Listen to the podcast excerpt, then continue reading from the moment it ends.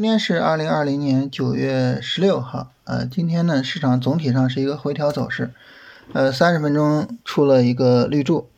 呃，这个呢我们昨天也提到啊，就是市场总体上来说比较疲软，呃，那么行情呢可能延续性不会有那么的强，啊，那这种情况下呢走出来一个回调，呃，来回撤一下，消化一下获利盘也是很正常的。但是呢，关键就是这个回调之后，市场能不能够有一个放量的大涨啊？如果说没有办法走出来一个放量大涨，那这个时候呢，那我们就要考虑去出场了啊。这个没办法，因为行情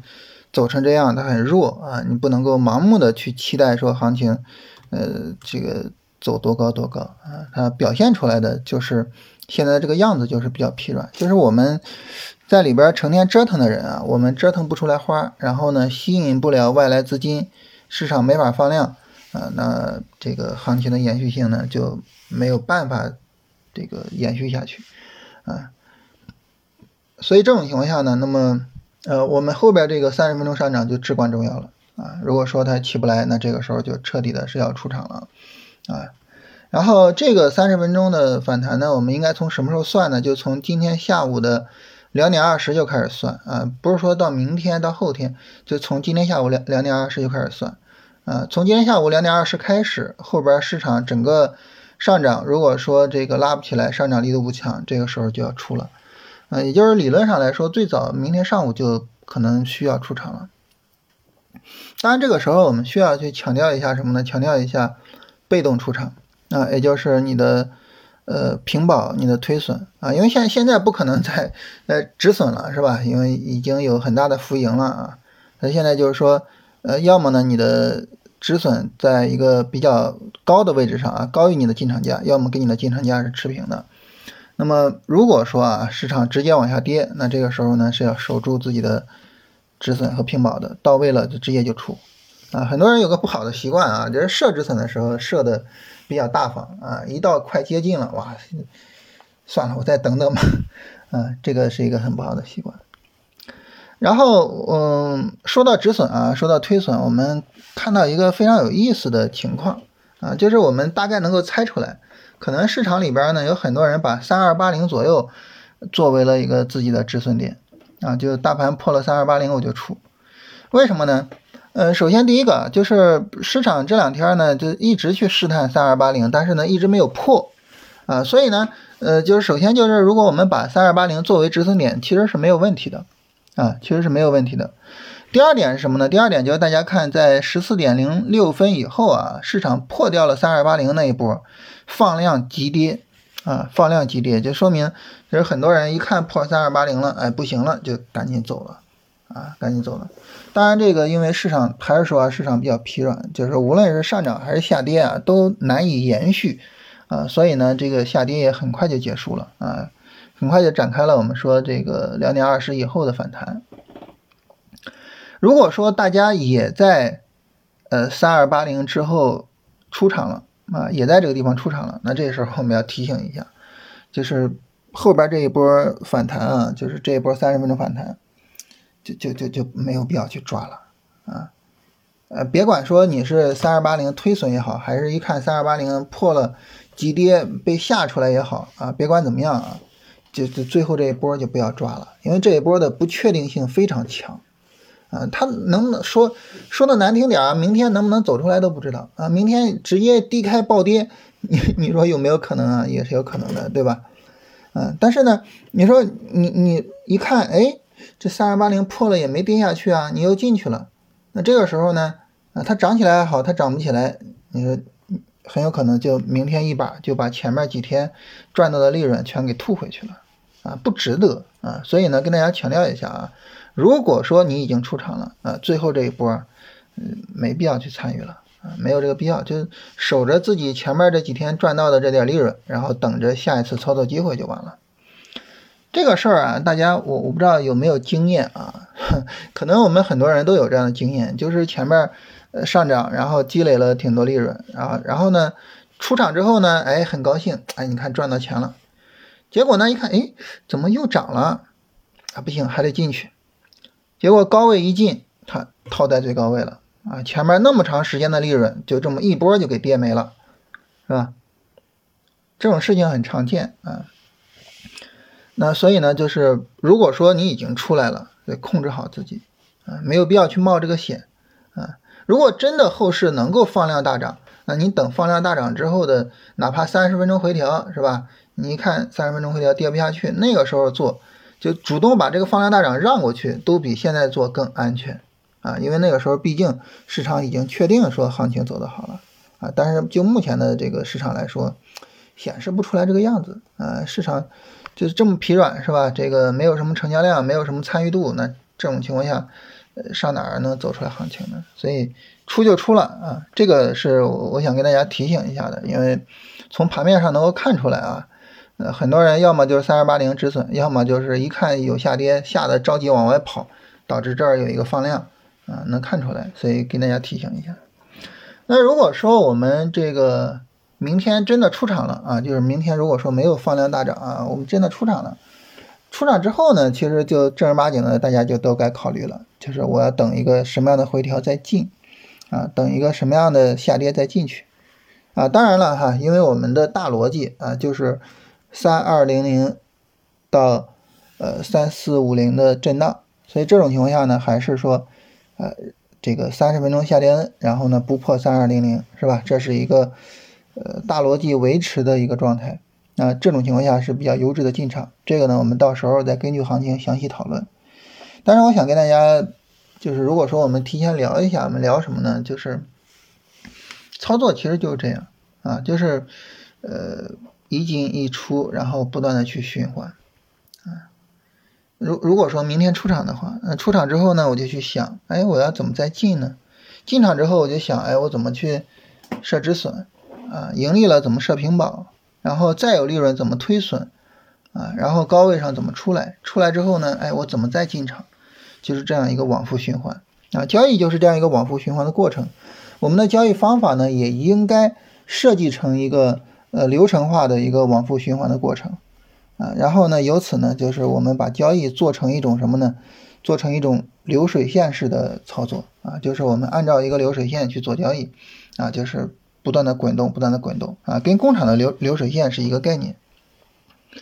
但是呢，我们跟工厂的流水线不太一样的是什么呢？工厂的流水线生产出来的都是标准化的产品，啊，那么这个标准化的产品能够给我们提供的好处也是一样的。那但是呢，我们生产的这个标准化的单子，它的结果却有可能是不同的。有些时候呢，市场会给我们比较充分的利润，比如说像七月初的行情；有些时候呢，市场给我们的利润并不充分，比如像现在的这个行情。啊，那对此呢？我们需要坦然的去接受，我们要去理解一点，就是呃，操作是我们自己做的，但是呢，利润呢是市场给的。交易这个事情呢，它一方面是我们自己的主观能动性，但是另还有另外一方面就是靠天吃饭的呃这个方面啊。那么靠天吃饭的这个方面呢，对我们来说其实呃也是非常非常重要的。啊就是我们只有理解了它，啊，只有深刻的理解了它，你才能够去坦然的接受自己每一次交易的结果，啊，进而呢能够稳定着自己的流水线，啊，不断的去生产这种标准化的产品，啊，这是呢跟大家聊一下这个概念，啊，当然如果说我们再深入聊一下，就什么叫做看天吃饭呢？呃，这个天给的饭是一个什么概念呢？嗯，基本上来说，我们可以这么去理解，呃，就是首先啊，第一点，啊，市场这一波行情是多大的幅度？啊，呃，它是比如说百分之三，然后上涨就结束了，还是百分之三十，然后上涨就结束了，是吧？市场给多大的幅度？这是第一点。第二点呢，就是这个幅度，呃，让我们吃的部分有多少？什么意思呢？你比如说，市场如果底部是一个微转啊，我们需要在很高的位置进去，到顶部了又是一个微转，我们有很大的盈利回吐才出来，两头一掐，你一看，哇，这鱼很奇怪啊，鱼鱼尾巴跟鱼头都特别大，鱼身子很小一点。但也有呢，可能行情本身并不怎么样，但是能让你很舒服的在最底部进去，最高位出来啊，然后呢，这又是一个很奇怪的鱼啊，全身都是鱼身子啊，所以这个市场留给我们的利润也很重要。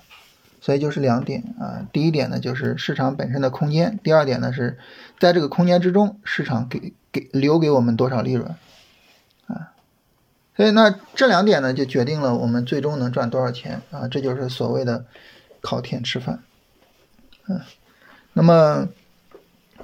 我们接受了这个理念，那这个时候呢，实际上就能够更好的跟市场共处啊，就是我们到时候呢就不会强求市场。也不会强求自己，啊，就能够更好的去处理我们的单子。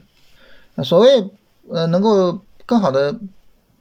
就是说跟市场相处，不强求市场呢，指的是你看这个市场走的不好，它就没办法放量，这个行情就没办法延续，你就不要去勉强着去持单，非得等着它涨，它不涨我就不行，不要这样。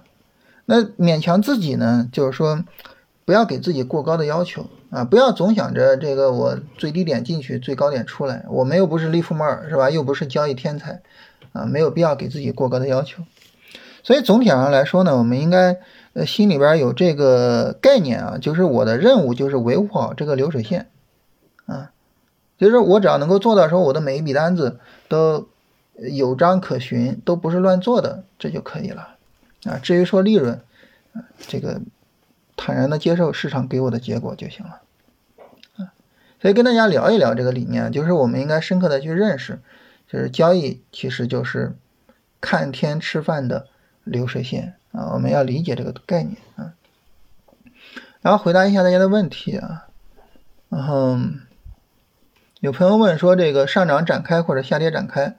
啊，这个展开这个概念啊，呃，说白了就是低级别的 N 字形走出来了。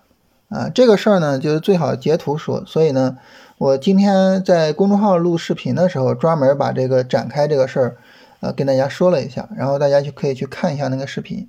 啊，就昨天说昨天录视频啊，结果昨天没有录好，昨天发了一篇文章啊，没录好。然后今天录的，然后今天录的时候，我看到这个问题了啊，所以呢，就把这个展开这个概念呢，给录到视频里边去了。啊，简单说就是，呃，低级别的 N 字形展开。然后这位朋友说，这个九月十一号进了一些波段仓位，波段仓位是怎么进的？嗯，波段仓位这个进的很简单啊，就是，呃，因为本身这个波段回调它是一个横盘整理啊，我们反复的说三二零零到三四五零的整理啊，这个都说了，呃，就个把月了是吧？那它现在呢跌到了三二零零啊，那这个时候呢就可以考虑去进啊，所所以我并没有把它跟这个。前一波日线、短线下跌去对比啊，我考虑的就是它到三二零零附近，而且总体上来说呢，这个力度还可以接受，所以就进了一些。另外一个呢，进波段的话，我一般会进个股，呃，不会去想着进指数的波段仓。为什么呢？啊，因为指数这个东西我们也知道啊，就是它，嗯，指望着它走很大的盈利空间，这个是不现实的，是吧？呃，你。个股一个波段翻一倍很正常，但是你指望着这个我们的上证指数翻一倍吗？它到六千四，你能指望它能到六千四、六千五吗？这不可能的，是不是？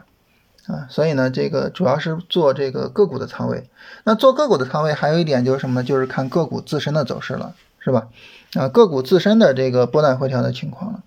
啊，所以呢，就是结合着个股去做了一下。这个有朋友问说，这个回调完成、回调展开跟回调完成，它们两个呢是一个先后关系。回调展开，我们刚才说啊是下跌 N 走出来，那下跌 N 走出来的时候呢，如果说第二段下跌是加速的，这个时候呢回调只是展开了，但是呢它并不能够说回调结束啊，并不能说回调完成了啊，因为呢还没有买点出来。那直到什么呢？直到下跌走出来底背离或者底台啊，那这个时候我们说。回调完成了，回调结束了，可以买了，啊，所以呢，回调完成一定是在回调展开之后，啊，所以他们是有这样一个关系的，呃，击穿均线，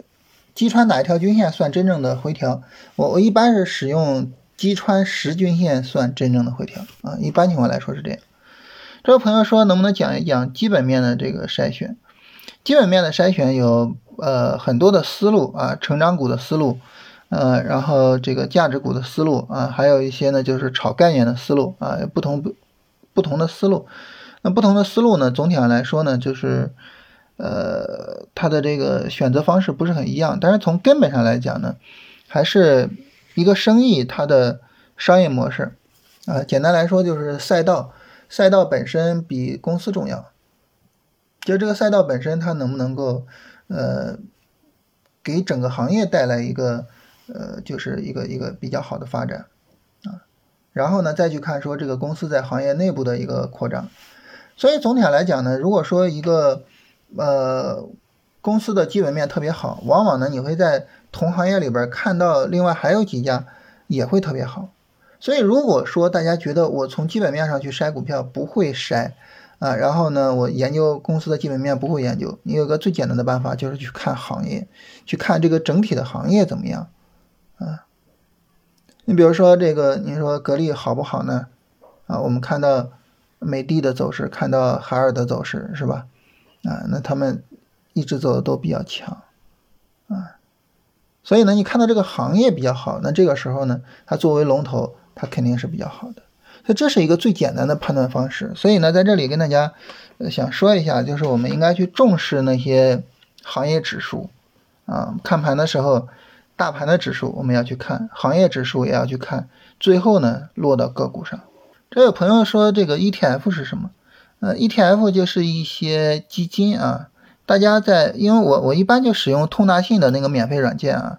呃，如果是通达信的话，大家在最后就是这个。整个软件页面的最下方啊，你能够找到基金这一个项目啊，就是我我我这儿是分类即时决策 A 股中小创业 CDR B 股，然后后边就是基金了啊，你点一下，点一下之后呢，有一个 ETF 基金啊，点一下 ETF 基金，然后就得到了很多的 ETF 啊，这里边呢包括一些货币基金，也包括呃。股票的基金啊，然后也包括商品的基金，各种各样都有啊。这些基金呢，你点一下总金额，让它按照总金额排行。总金额排行呢，最上边是两个货币基金啊，因为他们每天的成交量都很大。然后下边啊，就是一些这个证券类的基金了。那么这些基金呢，大家可以去找一下呃，这个各个行业的代表性的基金，然后放到你的一个。就是你可以自己建一个 ETF 的板块，放到你的板块里边，然后每天就跟踪这些就行了。啊，一般你放二十个进去，基本上就差不多够了。